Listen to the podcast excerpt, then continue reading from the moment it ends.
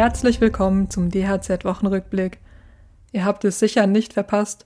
ChatGPT hält sich in den Schlagzeilen. Jeder fragt sich, wie die KI den eigenen Beruf verändern wird. Auch im Handwerk könnte sie den Alltag umgestalten, und zwar zum Positiven. Weniger Zeit im Büro und mehr Zeit für Mitarbeiter und Kunden. Aber auch andere Technologien werden im Handwerk in den nächsten Jahren wichtiger.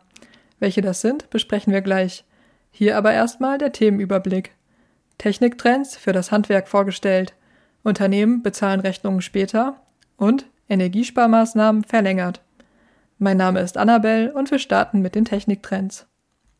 Wer nicht abgehängt werden will, muss sich mit neuen Technologien beschäftigen.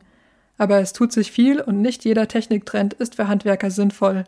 Welche Trends die Betriebe im Auge behalten sollten, hat die Strategieberatung Trend One ermittelt. Demnach sind 3D-Druck und IT-Sicherheit gerade die absoluten Renner. Der 3D-Drucker kommt vor allem in den Gesundheitsgewerken zum Einsatz. Zahntechniker stellen damit Modelle, Prothesen und Bohrschablonen her. Und auch andere Gewerke entdecken die Geräte immer mehr für sich. Inzwischen gibt es kompakte und bezahlbare Varianten, die auch für kleinere Handwerksbetriebe in Frage kommen. Neben dem 3D-Drucker legen laut der Strategieberatung immer mehr Betriebe Wert auf ihre IT-Sicherheit. Und dazu gibt es guten Grund. Denn auch kleine und mittelständische Betriebe werden immer häufiger von Hackern angegriffen. Ihre Daten werden verschlüsselt und Lösegeld erpresst. Das kann für Handwerker teuer und sogar existenzgefährdend sein.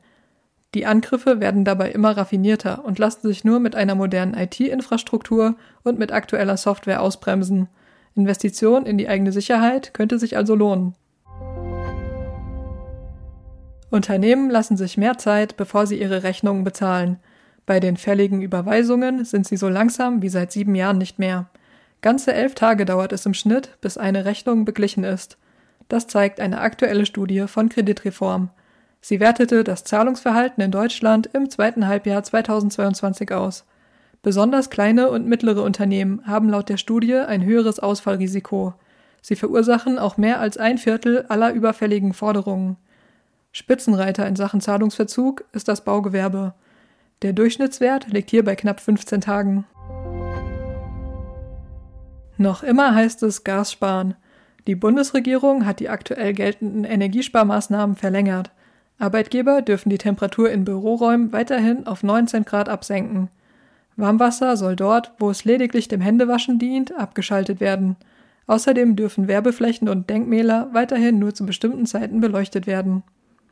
Diese Punkte sind Teil der Energiesparmaßnahmen, die im September beschlossen wurden. Sie wurden nun bis zum 15. April verlängert. Ziel ist es, den Gasverbrauch in Deutschland zu verringern und unabhängiger vom russischen Gas zu werden.